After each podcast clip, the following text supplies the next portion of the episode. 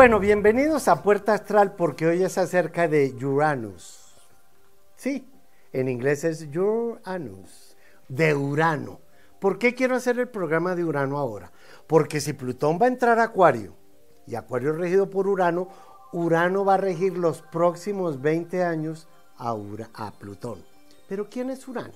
Urano fue, dentro de las deidades, digámoslo así, greco-romanas, la primera deidad nacida del huevo que parieron entre la noche y la oscuridad, que se partió en dos, de adentro venía Eros o la pasión o la rechera cósmica, y una cáscara formó el cielo, Urano, y otra cáscara formó a Gea, la tierra. Entre Urano y Gea se casaron y de ahí nace la humanidad. Eso lo hemos visto en otros programas. De esa humanidad, la última generación de ellos fueron los titanes, que equivalen a cuando en el Génesis se dice que los hijos de Dios conocieron a las hijas de los hombres y de ahí nació una raza de gigantes. Esos gigantes son los mismos titanes de la mitología griega porque recuerden que las religiones es una colcha de retazos de copy-paste o de copia y pegue de distintos mitos que se los roban para poder crear la nueva religión. Urano, eh, los griegos no le hicieron un templo a Urano porque estamos en el templo de Urano. Les presento la bóveda celeste, es el techo de la iglesia. Y por eso entrando a la era de Acuario, con Plutón ahora en Acuario, ponemos más los, los ojos en el firmamento, ir a Marte e ir con el eh, telescopio web o los que se inventen. Imagínense a dónde no vamos a llegar solo en los próximos 20 años.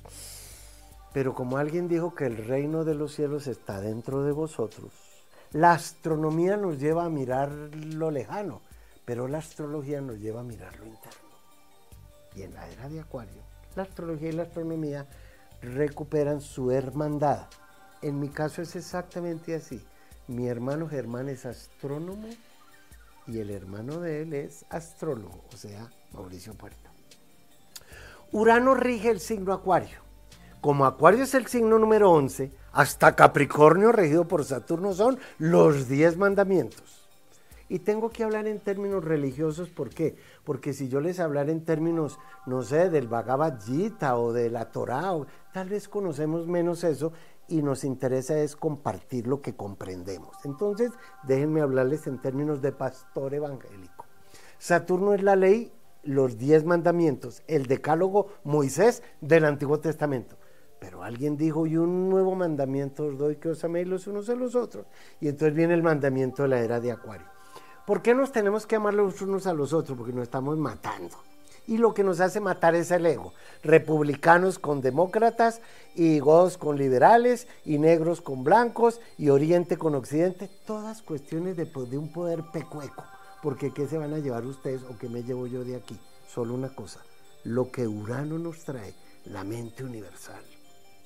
Y en la era de Acuario abrimos la mente a otras ideas. ¿Cómo vamos a tener la mente encerrada en una religión, en un partido, en una secta, en un sexo? No, en la era de Acuario es abrir la mente y eso es lo que significa Urano.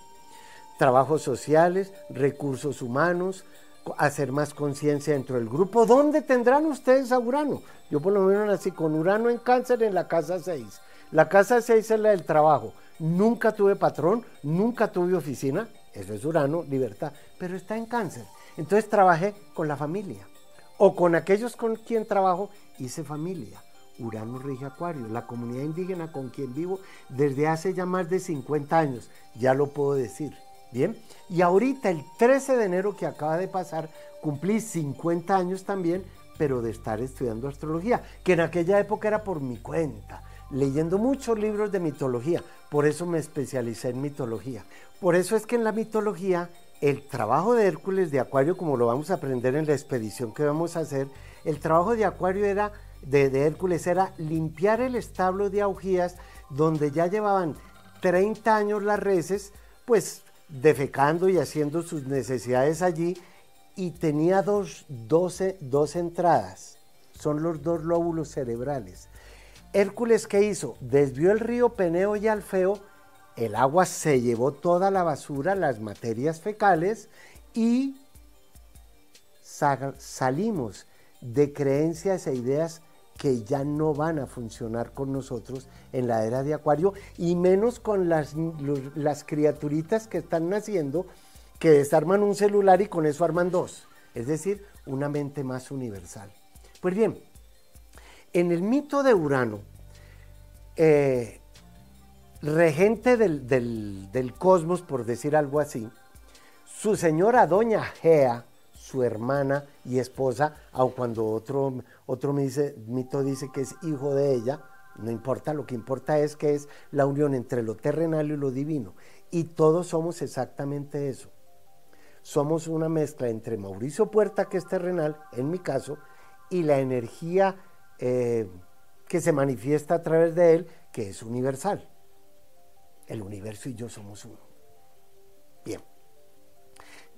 visto así, Urano, que da la vuelta alrededor del zodíaco cada 84 años, es el máximo cumpleaños de un planeta que podemos cumplir aquí en, eh, en, la, Tierra. Por eso es que la mitad de la vida es entre los 40 y los 42, cuando Urano se opone a él mismo.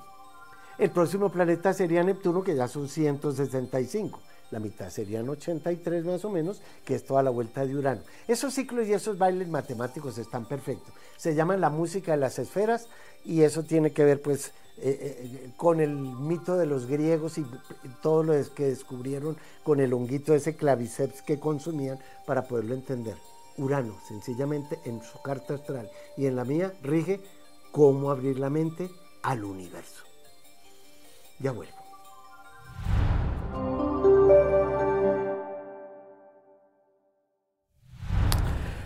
Aries tiene a Júpiter ahora más cerquita a Quirón. Están en la conjunción. ¿Eso qué significa? Júpiter, horizontes nuevos, pero Quirón es la llave del éxito. Quirón es el trabajo. Quirón es la sabiduría. Y más si tenemos de 50 años en adelante. No importa. Todos los Aries tienen ahora a Júpiter en conjunción a Quirón. ¿Eso qué puede significar? Que tienen las puertas abiertas a un nuevo ciclo en su trabajo. Pero tienen que hacer una transformación personal porque si el gusano trabaja comiendo hojas y le ofrecen un nuevo trabajo, nuevo trabajo diferente, ya no es para comer hojas, es para volverse mariposa y su trabajo es chupando flores, por decir algo. Entonces, aprovechen este momento para nuevas oportunidades en su trabajo. Tauro tiene la conjunción del futuro y Urano todavía allí y va a estar hasta julio de este año aún. Aquí sí, todo lo que tenga que ver con, dependiendo de la edad, estudios eh, superiores, salir del colegio y buscar universidad, todo aquello que tenga que ver con definir temas legales de altas cortes supremas o con abogados, documentos, papeleos, gestiones, diligencias, si están gestionando alguna visa, si quieren llevar alguna parte o traerse a alguien, pues ustedes verán si es un karma que se echan encima, pero está muy oportuno porque se está preparando el año de Júpiter entrando a Tauro. Todavía no, pero ya casi. Mientras tanto, ustedes tienen el futuro para que vayan abriendo el camino. Géminis está con Marte allí. Marte rige el liderazgo y es una magnífica, un magnífico momento para ustedes pedirles o a su jefe o si ustedes son jefes, a sus empleados o a las personas que trabajan con usted, como que los resultados que van a obtener los dirijan en una dirección determinada. ¿Qué significa eso?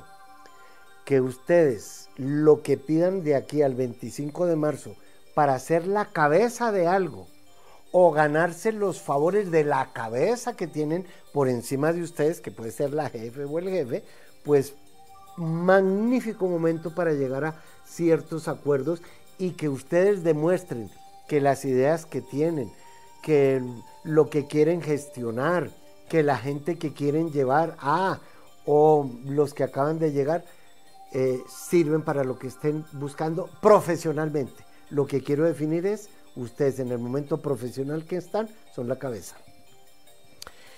Cáncer está en una etapa de dejar algunos karmas, o por lo menos que algunos karmas no los afecten tanto como antes. Y eso tiene que ver con situaciones inevitables e inexplicables. O sea, cada uno de ustedes se tiene que explicar. No tengo ni idea de qué significa eso en la carta de ustedes, pero por lo menos eh, tiende la parte emocional, si no se dejan afectar tanto por lo que ha sucedido anteriormente, a favorecerlos y a traer nuevas oportunidades en su vida. Ustedes ahora se tienen que eh, basar más en su instinto. El instinto no piensa. El instinto de sobrevivencia es como cuando van manejando. Ustedes no piensan si frenan o no. El pie metió de una vez el freno porque es instinto de sobrevivencia con una sola condición, que ustedes estén presentes en lo que les está sucediendo, porque si no el suceso se los llevó. Y que no se los lleve nada que ya vuelvo.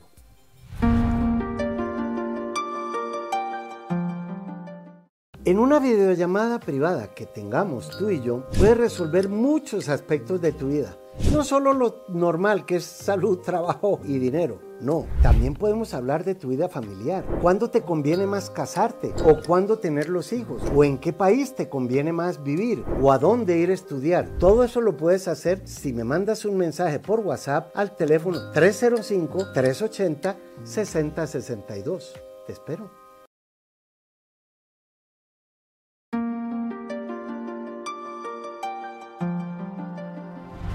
Quisiera ver un tránsito que podría decir que es frecuente, pero no sé dónde ni no sé. Y es que la luna blanca y la luna negra están ahora en conjunción, en Leo. Bien, en el Solar 5, que es el programa que uso yo, hay dos formas de calcular la luna negra. Yo pongo el verdadero, el que es, el que tiene la fórmula allí porque la luna negra es como un abanico que va dando vueltas así. Ahora está entre cáncer y leo, entre cáncer y leo, próximamente de aquí hasta el 13 de julio va a estar entre cáncer y leo, cáncer y leo, y después leo Virgo, leo Libra, y leo Virgo Libra, y así sucesivamente.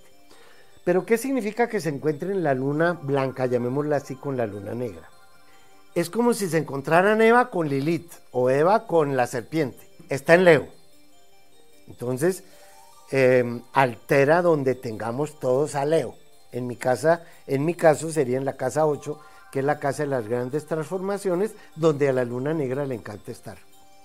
Pero como la luna blanca dice, yo quiero ser mamá, es la maternidad, quiero que alguien mame de mis pechos. La luna negra dice, pues no, yo no quiero ser mamá, yo estoy aburrida con esta familia, estoy harta de esta situación. La luna negra y la luna blanca tienen esa yin yang, esa diferente polaridad. No es que la una sea buena ni la otra sea mala. Es que cuando la luna negra dice, no quiero tener hijos, no es nada filosófico. Es no quiero tener hijos, listo, y punto. No le meta filosofía. Pero cambiémosle la palabra hijos. No quiero estar más en este hogar, no quiero estar más en este trabajo. La luna negra son frustraciones, tristezas, fracasos, abandonos, tragedias, crisis, muertes. La luna negra es como un virus que nos contamina en el lado siniestro, pero en el lado mm, diestro, digámoslo así, para no hablar de bien ni de mal, la luna negra es la sacerdotisa, la chamana, la brujita, la mujer lechuza, el hombre mago, el hombre brujo, el merlín o la bruja de de, Cenicienta, el madrina. Sí, ¿cómo vamos a utilizar el ciclo ahora de la luna blanca con la luna negra? Poniendo cada cosa en su lugar a nivel emocional. Porque la luna blanca dice yo siento, pero la luna negra dice yo deseo. Y los deseos son más penetrantes que los sentimientos. Bien, si los dos están ahora en Leo, como a Leo lo rige el sol, tiene que ver donde tengamos el sol nosotros mismos. Esa conjunción de la luna blanca y la luna negra va a durar unos dos días más, pero no es lo que dura, es que ocurre mientras dura, porque yo puedo coger un cuchillo y me corté, eso fue en una fracción de segundo, pero ¿cuánto va a durar ahora la sanación, ir donde el médico, que me cosa, la inyección para el tétano? Es lo, lo que sucede mientras el aspecto está allí. Y si uno no conoce los ciclos de astrología, hay un dicho que yo no estoy muy de acuerdo con él, que dice que las estrellas inclinan pero no obligan. No. Resulta que las estrellas sí obligan. Si yo sé cuál es mi destino y encuentro lo que significa tal estrella o tal eh, tema en mi carta astral, estoy obligado a vivirlo porque está dentro de mi destino. De modo que salgan del cuento ese de que las estrellas inclinan pero no obligan. Sí. Y cuando la luna negra y la luna blanca están juntitos, estamos obligados a definir emocionalmente qué virus voy a tener y cuál es el antivirus que me voy a poner emocionalmente para no sufrir con ello. Como está en Leo, tiene que ver con la imagen personal de cada uno de nosotros. Esa, esa conjunción favorece a las personas Aries y a Sagitario porque son de fuego. No tengo ni idea en qué las va a favorecer porque todo depende de la carta de cada uno. También favorece a Géminis y a Libra porque Leo es fuego y Géminis y Libra son aire. Pero las personas Acuario, Tauro y Escorpión lo tienen en su misma cruz, especialmente en el eje.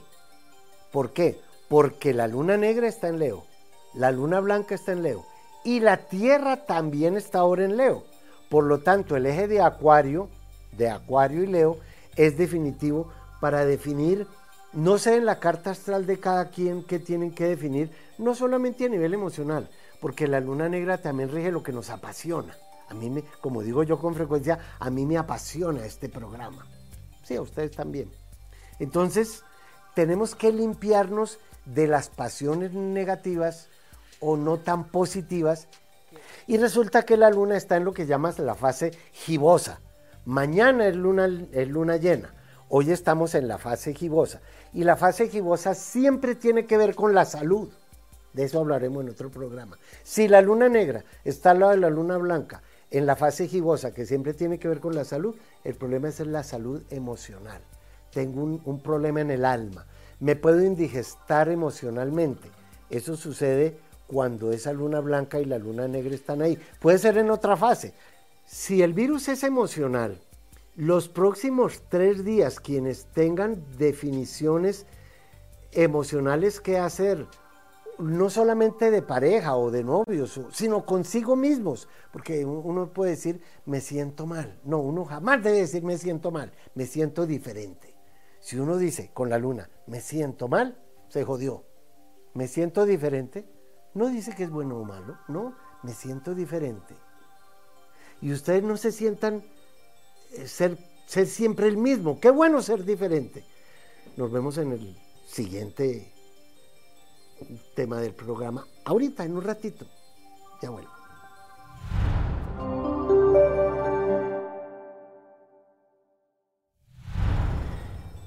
Volvamos al tema de la luna blanca y la luna negra porque ahora me toca hablar de Leo.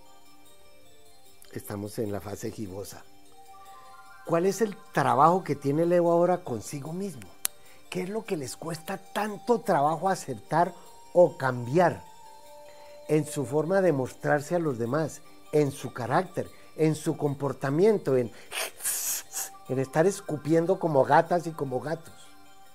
La luna negra acelera eso. Entonces, ¿no será que en este momento las personas Leo son su propio karma y hay que volverlo un dharma?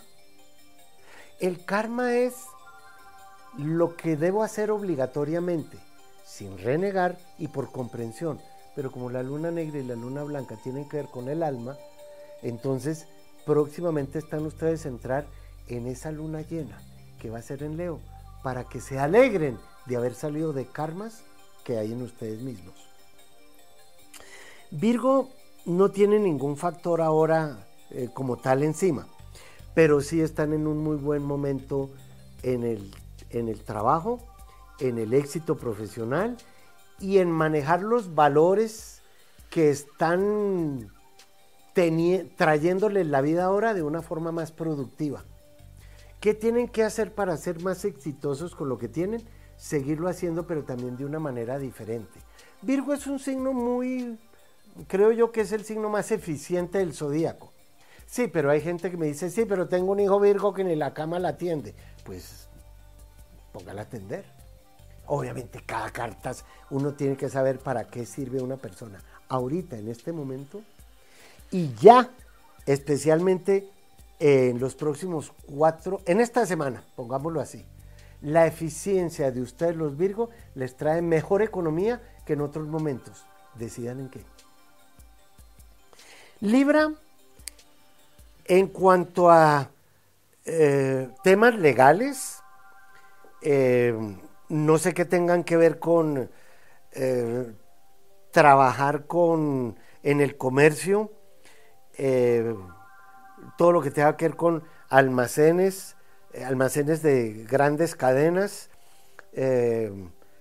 temas de comercio, comprometas en general, parece que Libra ahora tiene mucho que ver con, ello, porque eh, como Marte está en, Géminis y Saturno está en Libra ya despidiéndose, Saturno es de Acuario, comunidades, eh, Marte desde Géminis, canalizando la vida comercial, pero también la propia inteligencia. ¿Qué significa eso para no enredar tanto a Libra? Que ahora y de aquí al 6 o literalmente hasta el 6 de marzo, ya les queda como un mes, definan mentalmente con quién se van a meter y en qué negocios, que es muy positivo. Escorpión, pues, ¿qué será, qué será lo que tienen que terminar ahora con respecto a... Eh, me, sucede con frecuencia que la gente me pregunta, es que ya me voy a graduar, pero llevo un año sin hacer la tesis. Es que nada, que me enfoco en terminar con este trabajo. Oigan, si no lo hacen ahora, que tienen la mejor de las opciones, y, más próximamente que Saturno va a entrar a Pisces, recuerde que al entrar Saturno en Pisces el 6 de marzo favorece a Escorpión. Entonces, eh, concreten más lo que tienen que hacer con sus tenazas, cortar de, salir de, eh, agarrarse de, es decir, de otro tema. Eh, porque cuando uno va como Tarzán de bejuco en bejuco, pues tiene que impulsarse para agarrarse del otro. En eso están ustedes ahora, impulsándose de nuevo, para el ciclo que les comienza el 6 de marzo. No se vayan.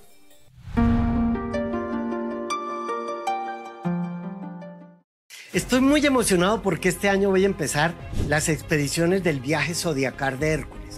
¿A dónde me va a llevar eso? ¿A quiénes de ustedes les va a corresponder viajar con nosotros para conocer cuál es su misión según el signo zodiacal en cada uno de los 12 puntos que vamos a visitar en España, en el Peloponeso de Grecia, en Creta y en Turquía? Serán dos semanas astrales que nunca las he vivido como ustedes porque nunca hemos hecho ese viaje. Acompáñenme a él, sepan cómo hacerlo dirigiéndose a la página o al teléfono que sale en la pantalla.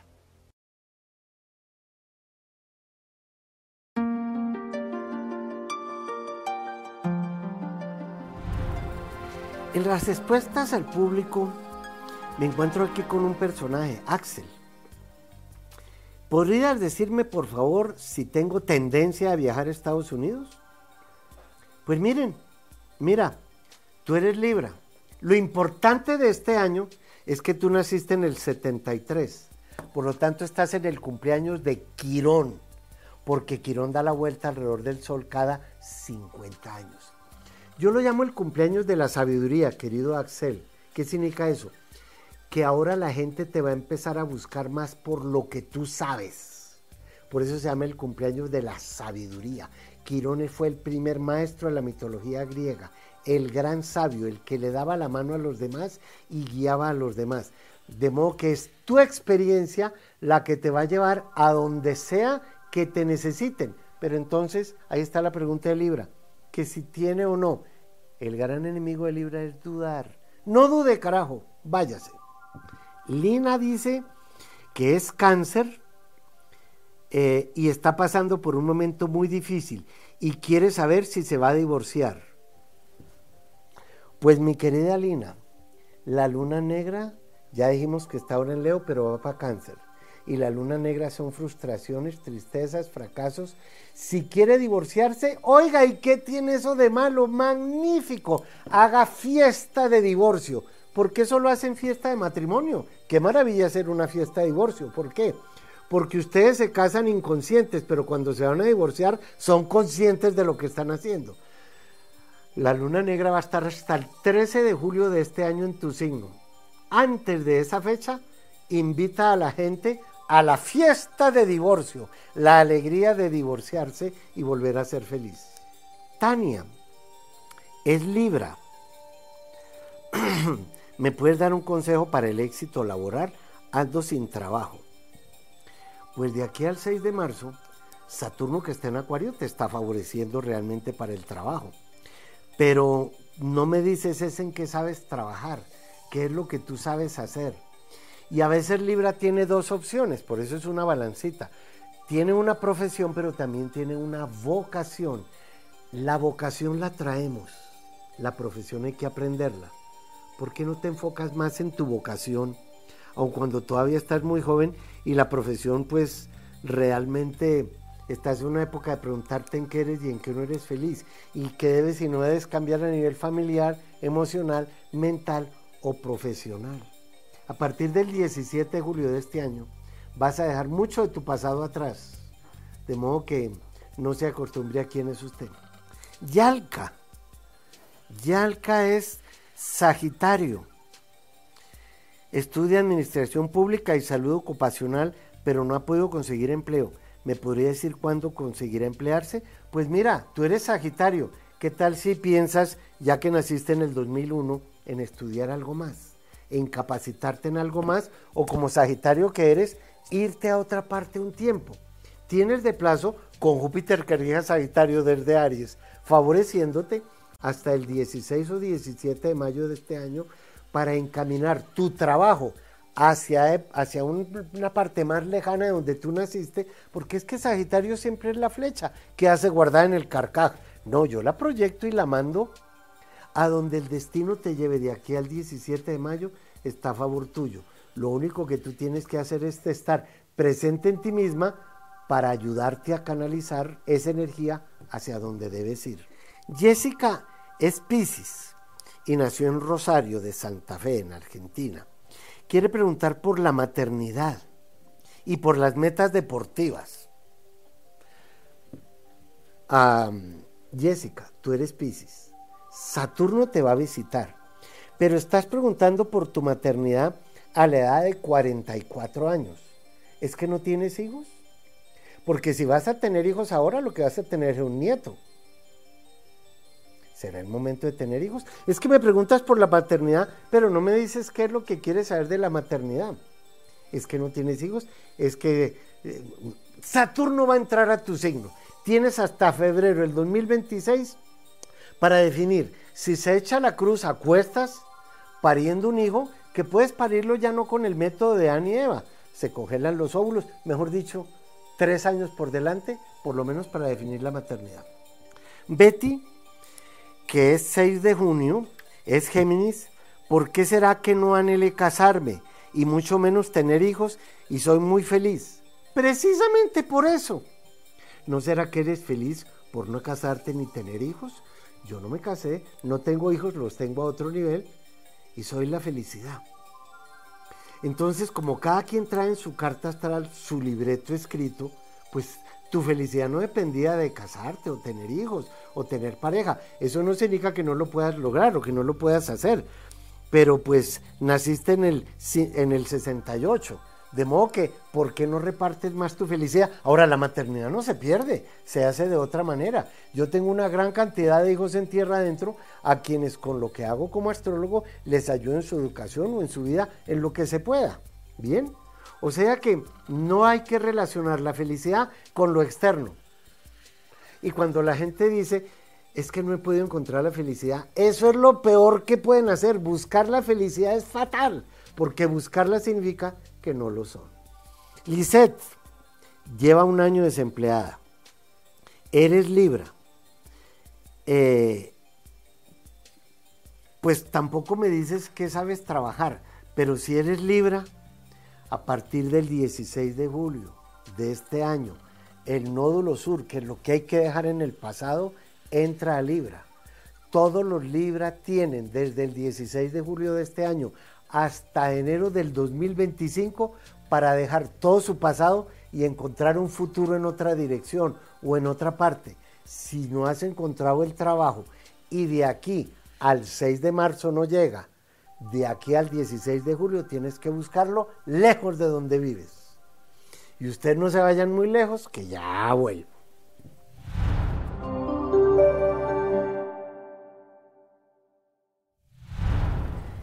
Sagitario, en temas de mm, negocios que tengan que ver con la bolsa, no sé si algunos de ustedes tienen que ver con negocios de, enseñanza, de enseñar, eh, así sea preescolares o universitarios o colegios, suena muy favorable, muy positivo.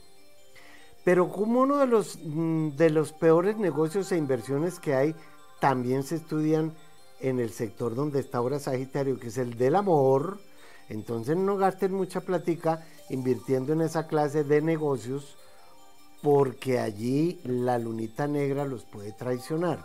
Es decir, tiene que visualizarse como lo que ustedes son, el dios del Olimpo, a donde no debe llegar algo negativo en términos del amor. En los otros términos que les dije, muy bueno.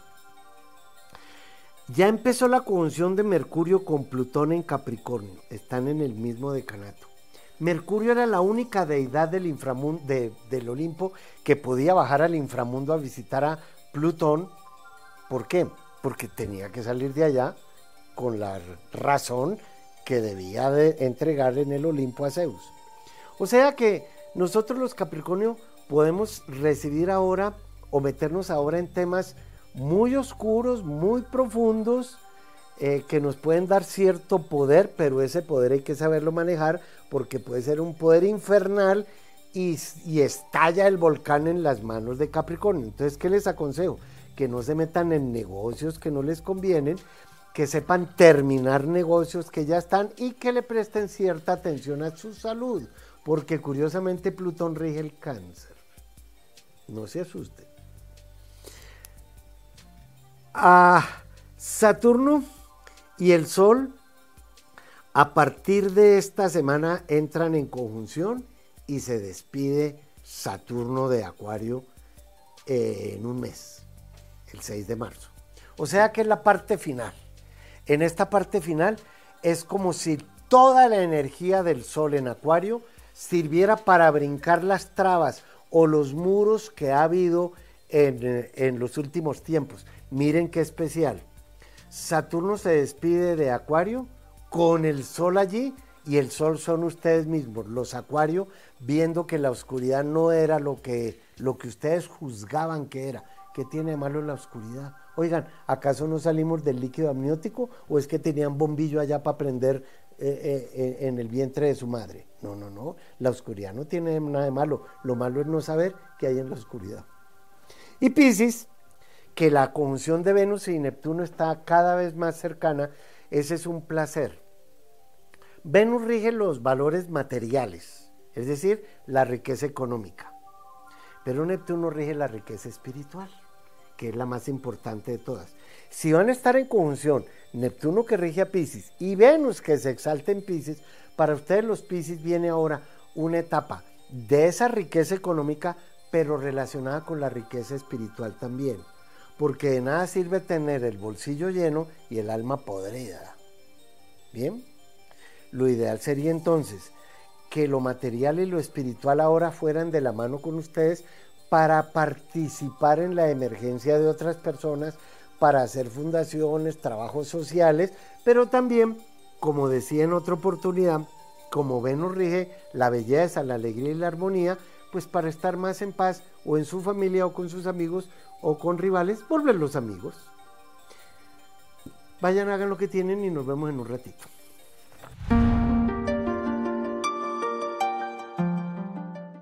En una videollamada privada que tengamos tú y yo, puedes resolver muchos aspectos de tu vida. No solo lo normal que es salud, trabajo y dinero. No, también podemos hablar de tu vida familiar. ¿Cuándo te conviene más casarte? ¿O cuándo tener los hijos? ¿O en qué país te conviene más vivir? ¿O a dónde ir a estudiar? Todo eso lo puedes hacer si me mandas un mensaje por WhatsApp al teléfono 305-380-6062. Te espero.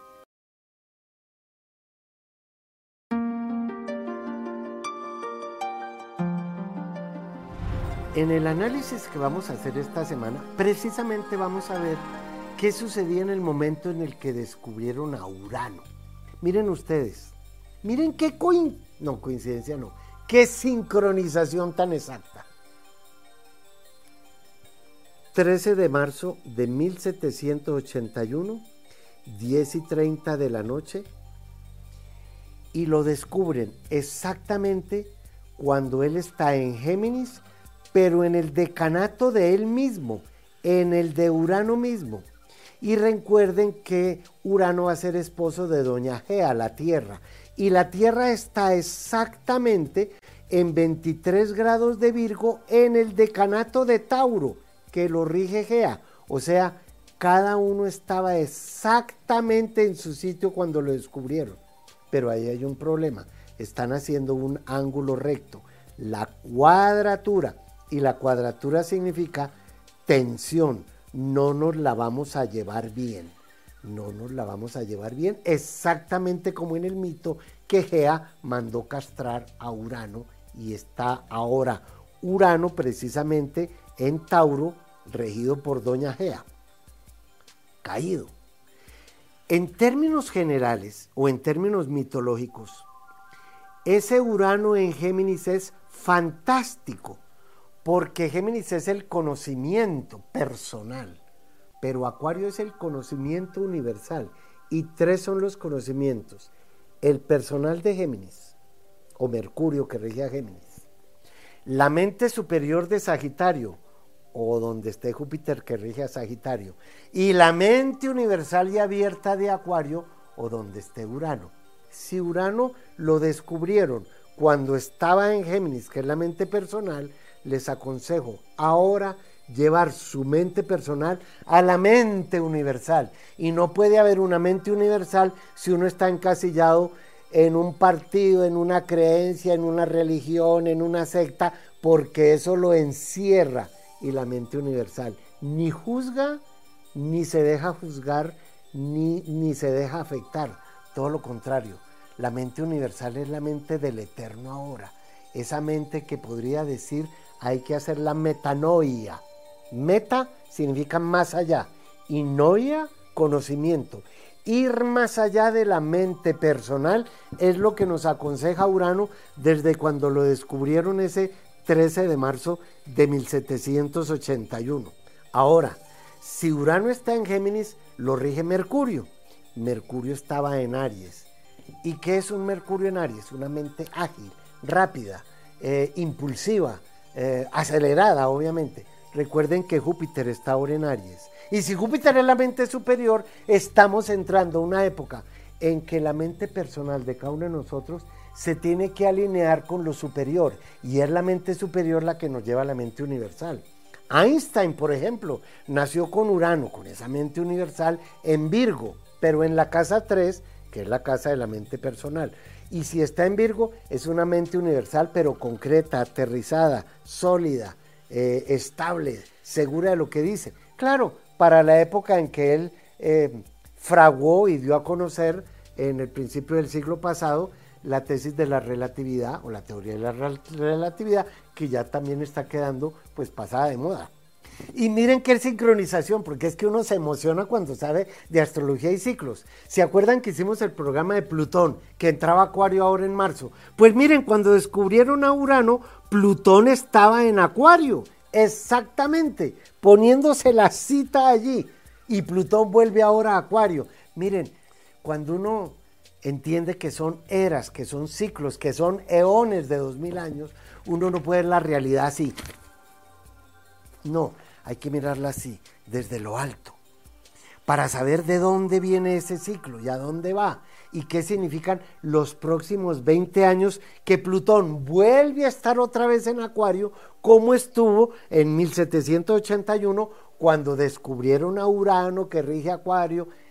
Por eso es que hay que saber mitología, por lo menos la mitología que heredamos de los sumerios, eh, los egipcios, eh, los persas, lo hebreo, lo judeocristiano, lo greco-romano, porque la, mitología de China, de la India, eh, eh, aún la de América, tiene otros componentes que ahora en la era de Acuario se van a juntar todos.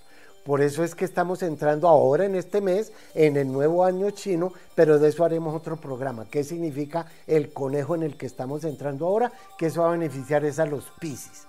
Plutón cuando descubrieron a Urano, si Plutón estaba en Acuario, lo que significa son descubrimientos que van a transformar a la humanidad como nunca.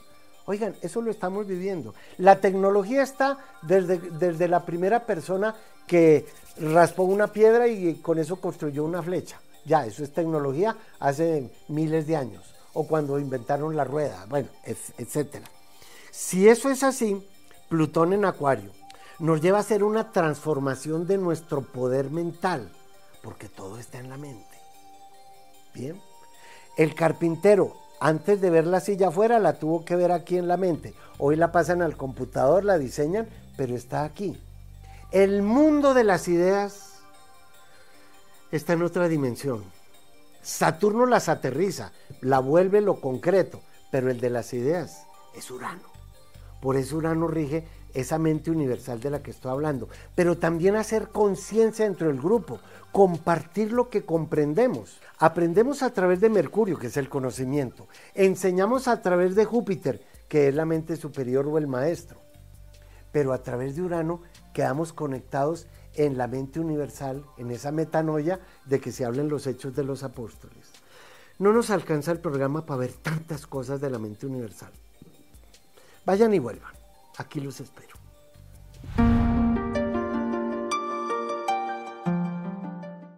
Estoy muy emocionado porque este año voy a empezar las expediciones del viaje zodiacal de Hércules. ¿A dónde me va a llevar eso?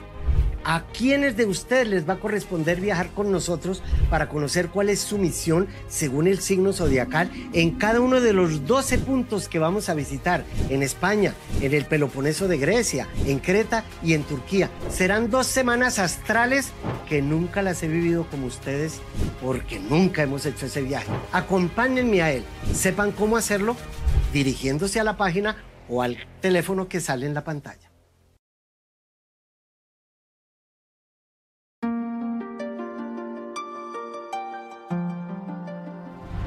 Bien, Urano rige el firmamento. Llamémoslo cielo, pues aunque eso suena a religión. Para saber qué tan celestiales somos, solo hay una condición. Para saber qué tan celestiales somos, tenemos que bajar al inframundo y salir de allí como si nunca hubiéramos estado.